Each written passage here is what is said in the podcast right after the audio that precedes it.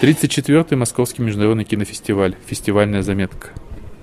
Фильм «170 Герц», э, нидерландский, интересен тем, что я не видела до этого фильмов, э, можно сказать, немых, но на самом деле про э, два главных героя разговаривают жестами, и в связи с этим авторы выбрали такую позицию, так, такой ракурс для съемки, не произносится в фильме ни одного слова. Э, да, немножечко, может быть, в какие-то моменты эта тишина давила, но тишины как таковой не было, потому что была достаточно хорошо подобранная музыка, подобранный музыкальный ряд. И фильм безумно-безумно красивый. А, работу оператора, наверное, в связи с этим стоит отметить. А, что касается сюжета, это а, вначале, не посмотрев, судя по аннотации, чего не следует делать никогда, я думала, что это такая сказка Ромео и Джульетты, но только отчасти, пожалуй. А, это про любовь двух молодых людей, которые нашли друг друга. Да, есть проблемы, отец не отпускает дочь, и у парня проблемы также с родителями, как у всех подростков, собственно.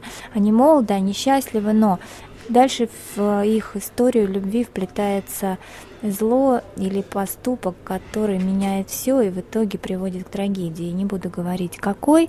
А, фильм стоит посмотреть даже только потому, что вот из-за этих а, красивых съемок, красивой любви, а, безумно красивых тел, и в фильме вставлены несколько таких перформансных, перформансных а, моментов, которые просто завораживают. Поэтому, если вам интересна тема, если вам интересно просто красивое кино, то посмотрите. Я бы единственное, что добавил, что фильм не просто про любовь, а про любовь и ответственность.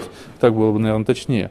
Вот, это раз. А второе, я бы не сказал, что он совсем уж Глухонемые же, они не говорят, и, не, и только не говорят, но они издают звуки. И вот тут как раз талантливо работает, видел бы, не только оператор, но и звукорежиссер, потому что записаны все звуки. То есть это какие-то вот эти вот причмокивания губами, это аки, охи, вздохи все остальное, потому что эти звуки, не забываем, глухонемые издают.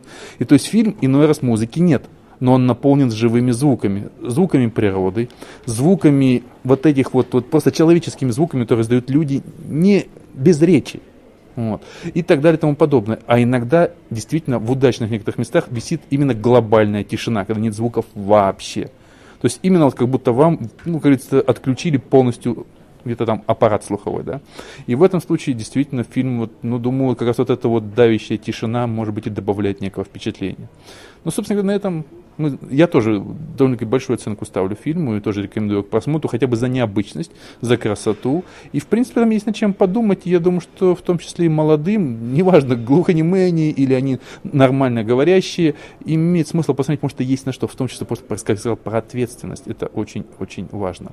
Соглашусь, да, на все сто. Э, лязг металла, там есть подводная лодка. И лязг металла просто иногда настолько уместен, что не нужно слов, да, согласна.